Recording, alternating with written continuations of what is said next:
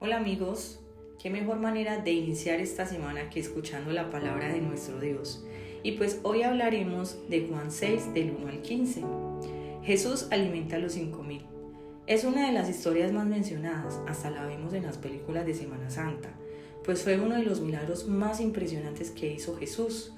Para contextualizarte, te contaré que Jesús se dirigía al mar de Galilea y detrás suyo venían multitudes que lo seguían a todas partes porque veían las señales milagrosas que hacía cuando sanaba enfermos. Todos estaban en búsqueda de milagros y aquí es cuando Jesús, con su impresionante poder milagroso, multiplica cinco panes y dos pescados para alimentar a cinco mil personas. Puede sonar solo milagroso, pero la actitud de los demás personajes nos revelan cuatro aspectos importantes para que meditemos en ellos hoy. El primer aspecto, que la multitud, o sea muchos o todos, nos acercamos a Dios en búsqueda de bienestar, por necesidad de alimento, trabajo o cualquier necesidad económica. Todos tenemos ese gran interés, o si no entonces, porque cada vez que tenemos alguna necesidad lanzamos la expresión, yo le estoy pidiendo a Dios que me ayude con tal situación, o empezamos a ir a la iglesia o a orar más cuando tenemos dificultades y no cuando estamos bien Sabemos y creemos que de Él proviene todo, aunque no seamos muy cercanos a Dios, como lo indica este pasaje. Eran multitudes en búsqueda del alimento que Jesús podía darles, pero el pasaje solo revela una comunicación directa con Jesús entre sus discípulos y Él. No había cercanía entre el Maestro y los cinco mil. Segundo aspecto, nos revela que somos bastante olvidadizos con todo lo que Dios ha hecho en nuestras vidas pues hace poco se había celebrado las bodas de Canaán y ya Jesús había mostrado públicamente que podía hacer milagros, había convertido el agua en vino y ya todos sabemos un poco de esta historia.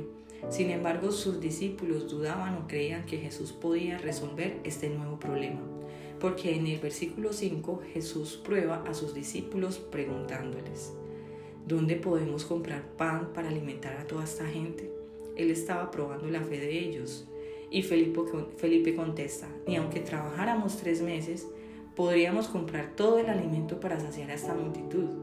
También responde Andrés, hermano de Simón Pedro, aquí hay un muchachito que tiene cinco panes de cebada y dos pescados, pero ¿de qué sirve ante toda esta enorme multitud? Ambas partes revelan que sus discípulos, aunque compartían de cerca con el Maestro, aunque ya habían visto milagros realizados por Jesús, dudaban de su poder y de su grandeza. Tal vez porque lo veían como un profeta que podía hacer milagros, pero aún no como el Hijo de Dios. Y nosotros podríamos juzgar a los discípulos como que, hey, ¿cómo así? ¿Ya no habías visto lo que había hecho Jesús antes? ¿Vos crees que yo compartiendo tanto tiempo con Él voy a dudar de su poder? ¿O tú crees que yo teniendo personalmente a Jesús como amigo dudaría de Él?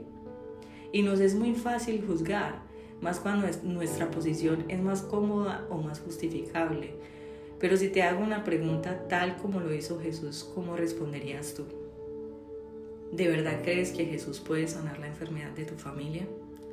¿De verdad crees que Jesús puede promoverte a ese trabajo que se ve tan imposible? ¿De verdad crees que Jesús será capaz de cerrar en, su, en tu vida esas puertas de destrucción o crees que es un caso demasiado difícil para Él?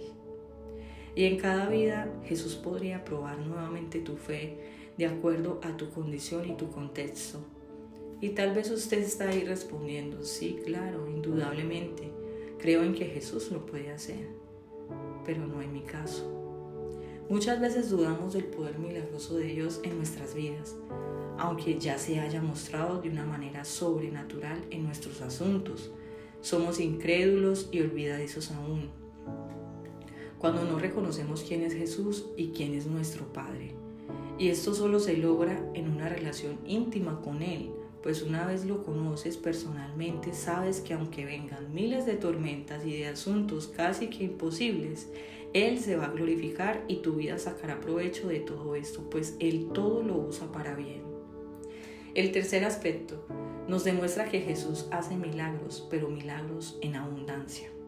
Solo eran cinco panes de cebada y dos pescados, y la multitud eran cinco mil hombres, sin contar sus hijos y esposas. Tal vez era una multitud más gigante de lo que podemos imaginar. Sin embargo, los versículos 11 y 12 muestran que alimentó a todos hasta saciarse y aún así quedaron 12 canastos de sobras. ¿Cuántas veces has, le has pedido a Dios un milagro y te responde con aún más de lo que le pediste, de lo que soñabas y de lo que imaginabas? Es increíble cómo Dios responde a las oraciones de quien lo ama, lo obedece y lo sirve. Cuarto aspecto.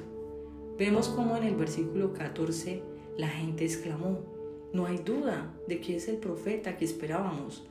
Aún no definían la identidad de Jesús como hijo de Dios, porque lo mencionan como un profeta más. Viendo esto, Jesús se escabulló hacia las colinas. Él solo, él solo, pues lo querían hacer rey a la fuerza. El interés de Jesús era que las personas lo reconocieran como hijo de Dios, que se arrepintieran de sus malos caminos y lo siguieran para rendir su vida en servicio a Dios. Quería hacerlos salvos, pero la multitud estaba más interesada en los panes y los peces que realmente en Jesús. Por eso se escabulló de allí. Hagámonos unas preguntas. ¿Cuál es mi verdadera motivación para seguir a Jesús? ¿Porque lo amo y deseo mi salvación? ¿Porque me interesa solo lo que puedo conseguir de Él?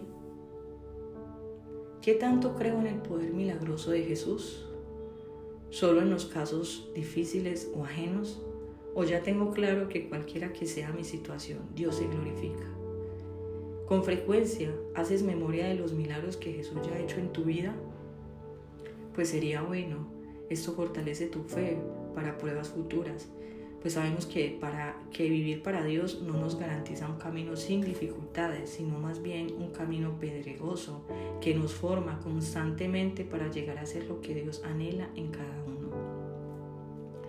Tener una identidad definida acerca de nuestro Dios minimiza las posibilidades de que dudemos de Él, de que solo estemos por los panes y los peces, pero maximiza nuestra fe, nuestra capacidad de ver más allá de las dificultades y tener claro que todo lo que parece ser malo, Dios lo usa para nuestro beneficio, porque nos ama demasiado y también por eso nos corrige, nos prueba y nos recompensa.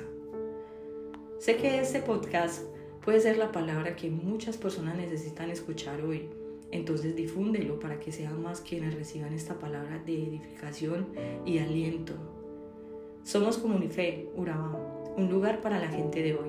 Y te esperamos en nuestras reuniones el día miércoles 7 y 30 pm, donde tendrás una noche de adoración e intimidad con una palabra fresca. Y los domingos 9 y 30 de la mañana, nuestra dominical, pues es el día de iglesia, comida y familia. Un abrazo a todos y siguen en nuestras redes sociales como Comunife Urabá. De verdad que nos encantaría verte allí.